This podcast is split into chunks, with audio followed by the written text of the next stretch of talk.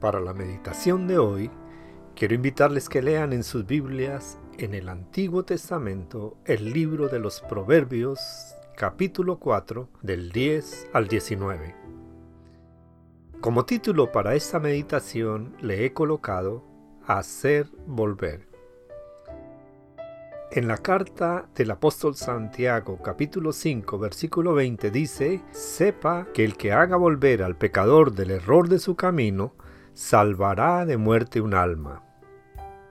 Cuando estaba joven y recién convertido al cristianismo, nuestro pastor nos invitó a compartir las buenas nuevas de salvación en las calles de Bogotá, Colombia.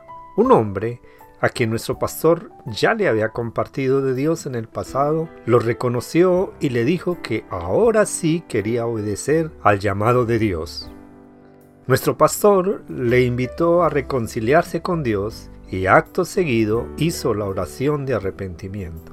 Aquel hombre se unió al grupo y nos estaba acompañando cuando repentinamente la policía lo capturó. Había cometido varios crímenes y era prófugo de la justicia. En la cárcel lo seguimos visitando y allí se bautizó y empezó un grupo de discipulado en la cárcel. Después de pasar algunos años en un centro penitenciario, fue perdonado y dejado en libertad. Mientras estaba preso, llegó a tomar conciencia del error de su proceder. Por eso, cuando fue liberado, quiso disuadir a los jóvenes de caer en una vida delictiva como la que él llevaba. Basado en su experiencia, Miguel, cuando salió de la cárcel, siguió predicando en las cárceles de Colombia y se recibió como capellán.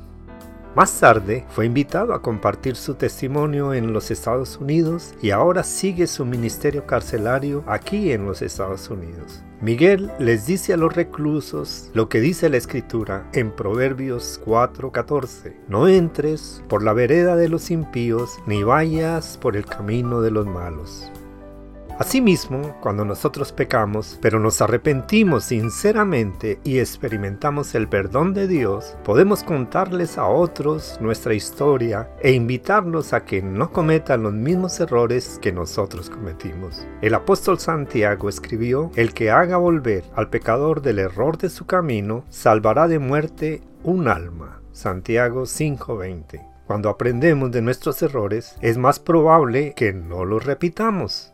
Miguel fue bendecido y sigue compartiendo la bendición que él recibió en la cárcel y lo sigue haciendo en las cárceles aquí en los Estados Unidos. Él fue bendecido para bendecir a otros. Les habló su amigo y hermano en Cristo, el pastor Juan López. Bendiciones a todos.